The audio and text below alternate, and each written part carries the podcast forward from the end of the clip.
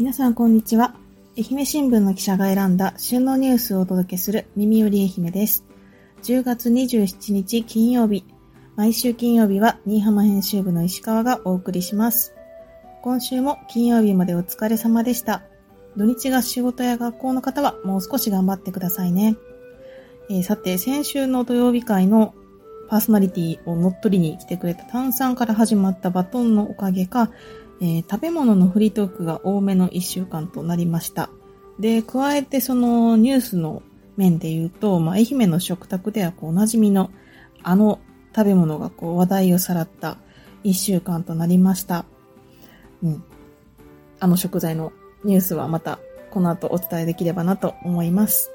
えー、今週で耳より愛媛は、えっ、ー、と、放送開始から1周年を迎えることができました。いつも聞いていただき、えー、改めてありがとうございます。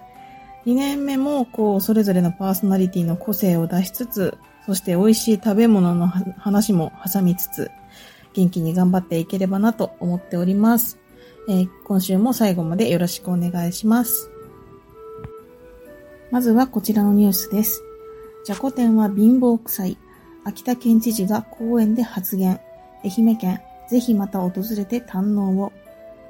秋田県の佐竹則久知事が秋田市内であった会合で四国の料理や酒をうまくない貧乏臭いなどと発言したと地元紙の秋田先駆け新報が報じました。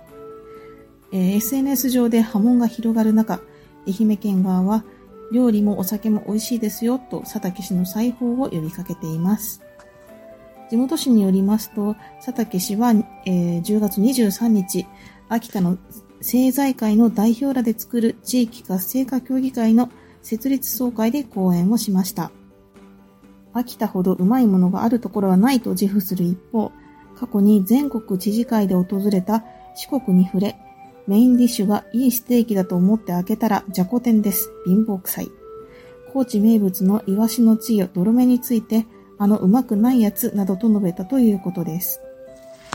これを受けて愛媛新聞が秋田県に事実関係を問い合わせたところ、知事の発言の趣旨は分かりかねると困惑気味でした。県庁には複数の四国在住者から抗議の電話があったということです。SNS 上には、公人として他県の食文化に難癖をつけるのは失礼。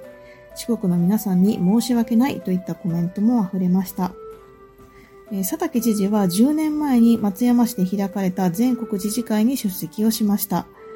会合で各知事に提供されたメニューにじゃこ天は含まれていなかったということです。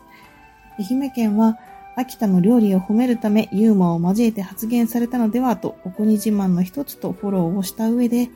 愛媛には美味しい食べ物や地酒がたくさんあるので、ぜひまたお越しになってご堪能いただきたいと話していました。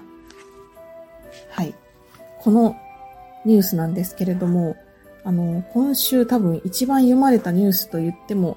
いいのかなと思います。えっ、ー、と、これ、この記事をこう載せた、えっ、ー、と、10月24日の、えっ、ー、と、愛媛新聞のこう X のアカウントなんですけれども、えっ、と、これ収録しているのが26日の夜ですが、その段階でもう300件近いコメントがついていって、リツイートも2800回以上。で、インプレッション、表示された数で言ったらもう100万回近く、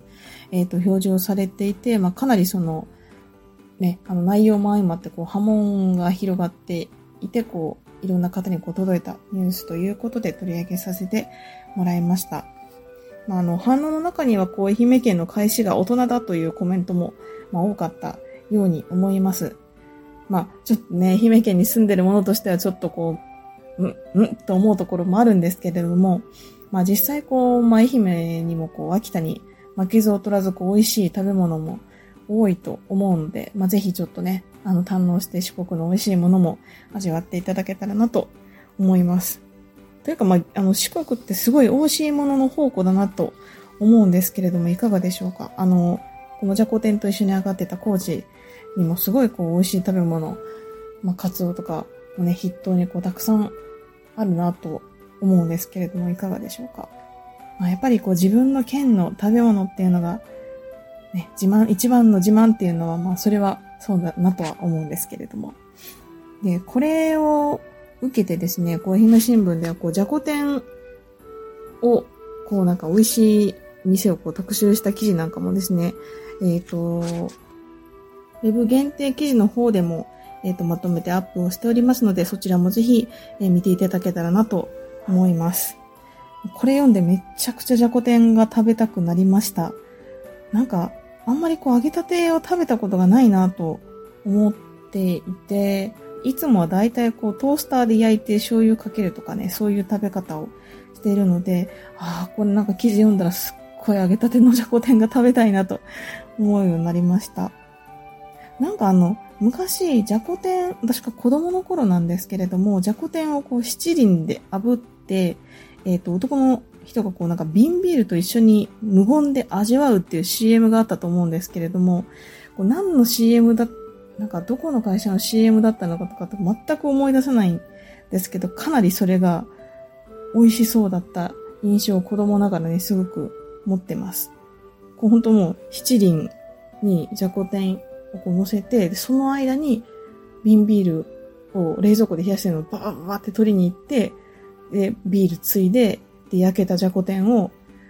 一口食べて、ビールを飲むっていう、そ、そういう CM なんですけど、あれはなんかあの、私、まあ当然子供だったからビール飲めないですし、今も飲めないんですけど、あれはなんかこう、じゃこ天って本当美味しいもんなんだろうなっていうのをこう、そそる CM だったなと思います。あれでもちょっと、この耳寄り愛媛で話すにあたって軽く調べたんですけど、どこの CM だったかが全然出てこなくて、同じようにこう、こういう CM あったよねっていう Yahoo 知恵袋の投稿を見つけたんですけど、なんか答えがちょっとはっきり出てこなかったので、もしここの CM じゃないかっていうあのヒントをご存知の方がいらっしゃったらコメント欄で書いていただけたらと思います。本当にあの、じゃこ天ってこう、あんまり愛媛の食材でこう、何が美味しいかって出た時に、まあ、必ずしも最初に出てくるものではないかもしれないんですけど、逆にこう、あの、身近な食材だからこそ、あんまりこう、えー、なんかこう、注目するっていうことが今までなかったんですが、まあ、このニュースでひとたび脚光を浴びたということで、ちょっと久しぶりにじゃこ天買って食べようかなというふうに思いました。え、この、えーと、騒動を受けて、秋田県の佐竹知事は10月25日の会見で、え、発言について不穏当で不見識だった。四国の方に不快な思いをさせて心からお詫び申し上げると謝罪をしています。続いてはこちらのニュースです。難聴者との対話円滑に、新居浜東洋信用金庫が軟骨電動イヤホンを投入。耳が聞こえにくい利用者とのコミュニケーションを円滑に進めるため、新居浜市の東洋信用金庫は10月から全店舗の窓口に軟骨電動イヤホンを配備しています。職員側にマイクを設置して音声をイヤホンで伝える仕組みです。東洋信金は顧客の個人情報保護への貢献も期待しているということです。はい。この軟骨電動イヤホンというものなんですけれども、えっ、ー、と、県内外の新金の窓口などでこう利用されているんですけど、愛媛県内の金融機関での導入は東洋新金が初めてということです。職員の方がこう難聴のお客さんに対してこう大声で話す必要というのがなくなって、口座番号などの個人情報をこう周囲に聞かれるリスクが減るというメリットがあります。イヤホンにはあのー、穴とか凹凸もないので、除菌シートでこう、その都度、服と衛生的な状態を保つことができるということです。あの、記事には写真も載っておりますけれども、本当にこう、まあ、普通のこう、耳にかぼってはめるイヤホンと同じタイプなので、そんなにこう、操作も難しくないのかなと思います。で、こう、マイクの部分が、えっ、ー、と、こう、職員さんの側にあると。で、そこで普通にこう、喋れば音を集めてこうイヤホンに、えー、音を届けてくれるという仕組みになっております。えー、10月23日、新居浜市堺町1丁目の東洋新規新居浜駅前支店に、えー、訪れた高齢の来店者が職員の勧めでイヤホンを利用しました。よく聞こえる、全然違うなどと驚いた様子で、スムーズに窓口とやり取りをしていました。初めて使ったという76歳の男性は、違和感もなく音がクリアに聞こえましたと喜んでいました。あそうですよね。こう銀行の窓口っていうのはこうどうしてもあんまりこう他人に知られるとちょっとなんか悪用されるんじゃないかみたいな個人情報もこうたくさん扱う場所なので、こう大声でこう喋るかもって思うとちょっと足が遠のいてしまうっていうあのこともあるのかなと思うんですけれども、これだとこう、あの高齢の方とか、ちょっとこう自分の耳の聞こえ方にこう不安がある人も、周りを気にせずにこうスムーズにコミュニケーションが取れていいなというふうに思いました。今こうあの窓口、いろんな銀行とか、なんかあの、お店とかでも、こうメガネがこう度数ごとに置いていて、こう自由に使ってくださいみたいなあのものはよく見かけるようになりましたけれども、やっぱりこう目に見えてあのわかる、まあ、体調とかこう事情っていうのは目に見えるものばかりでもないので、いろんな人が来る場所にこそ、こう、それぞれの事情に対応できる、あの、設備や、こう、ものがあるっていうのは、こう、それだけで、こう、安心感につながって、とてもいい取り組みだなと思いました。はい。えー、私が選んだニュースは、えっ、ー、と、この2本です。今日紹介した記事は、愛媛新聞オンラインから読むことができます。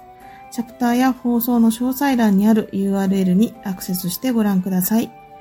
耳より愛媛では、平日は毎日旬のニュースをお届けしています。いいねやコメントも励みになりますので、ぜひよろしくお願いします。はい、エンディングです。最後まで聞いていただきありがとうございました。えっ、ー、と、この4番目のチャプターには、あの、ジャコテンの特集記事のリンクを貼っておりますので、そちらもぜひ見ていただけたらと思うんですけど、これ見てたら本当お腹減ってきました。えっ、ー、と、先週の土曜日会で、えっ、ー、と、1年間これしか食べちゃダメって言われたら何を食べるかっていう、えっ、ー、と、話をして、私はその時天ぷらそばと焼き鳥と答えたんですけど、愛媛にいるとこうやっぱ魚とかその加工品のありがたみに気づくなと、今週改めて思いました。そういえばこうあの、ね、愛媛県以外の出身の方で、こう他県から引っ越してきた人っていうのはよく本当に愛媛は魚が美味しいっていうのをなんか食べ物が美味しいっていうかもう魚が美味しいみたいな感じでこうよく言ってるのを、あの、かなり耳にしてたと思うんで、やっぱりそれぐらいこう愛媛全体っていうのはこう南予を中心に、あの、魚の、にね、こう恵まれたあの土地なんだなっていうことを、えっと、改めて感じました。まあ当たり前にあるこう食べ物とか、地元の食っていうのをこう、まあ都度こうね、大事にしていきたいなというふうに思った一週間でした。まあ、このままちょっと愛媛の美味しい食べ物の話をしようかなと思うんですけど、よくあの、東京とか大阪に住んでる友達にこう会う時にお土産で持っていくのが、あの、みかんジュースとか、みかんジュースでこう作ったジュレとか、あと山田屋まんじゅうとかを、あの、サイズ的にも手軽なんでよく持っていくんですけど、めっちゃ評判が良くて、やっぱりこう愛媛って言ったら、やっぱみかんっていうイメージが強いのか、すごいジュースなんかは喜ばれます。やっぱこう、外に出た時に、こう、あ、ポンジュース、みかんジュースとかって言われると、こう、なんかちょっと自慢げになってしまうのは、私だけではないと思うんですけど、そのあたり皆さん、いかがでしょうか？あと、飲み物で言ったら、あの、ホームアップっていう、東温市にある楽蓮が作ってる炭酸飲料があるんですけど、これもなんかちょっと懐かしい味わいですごく美味しいですね。飲み物で言ったら、割と好きな部類かもしれないですね。あとなんだ？あの、地元の方で言ったら、あの、あの、火打ち焼きっていう、あの、丸、丸亀屋っていうお菓子屋さんが作ってる、あの、なんて言えばいいのか、こううまく表現できないんですけど、こう、ちょっと、や、焼き、焼き菓子、焼き菓子こうなんか独特の食感で、こうちょっとプチプチした消しの実とかが入っててすごい美味しいんですけど、これも私の本、超、超地元のお菓子で、そこまでこうめっちゃ有名じゃないかもしれないんですけど、すごく私はなんかあの、子供の頃から馴染みのあるお菓子なのですごく好きです。これも、なんか全国区に出ればなんかどうなんかななんか人気出るかなとかって思ったりもしてるんですけど、たまにあの地元に帰った時とかはお土産で買って帰ったりもしています。知られざる愛媛のこう美味しい食べ物ってまだまだ私も知らないものがたくさんありそうなので、それもこう、やっぱりこう愛媛に住んでいる以上はこうどんどん見つけていきたいなというふうに思います。えー、明日土曜日はデジタル報道部の竹下瀬奈さんです。えー、竹下さんにもこう、まあ、自分の好きな愛媛の、愛媛にしかない食べ物、何かありますでしょうか？その話もぜひ聞かせてもらえたらと思います。それではまた明日、いい週末をお過ごしください。今日の担当は、新居浜編集部の石川でした。さようなら。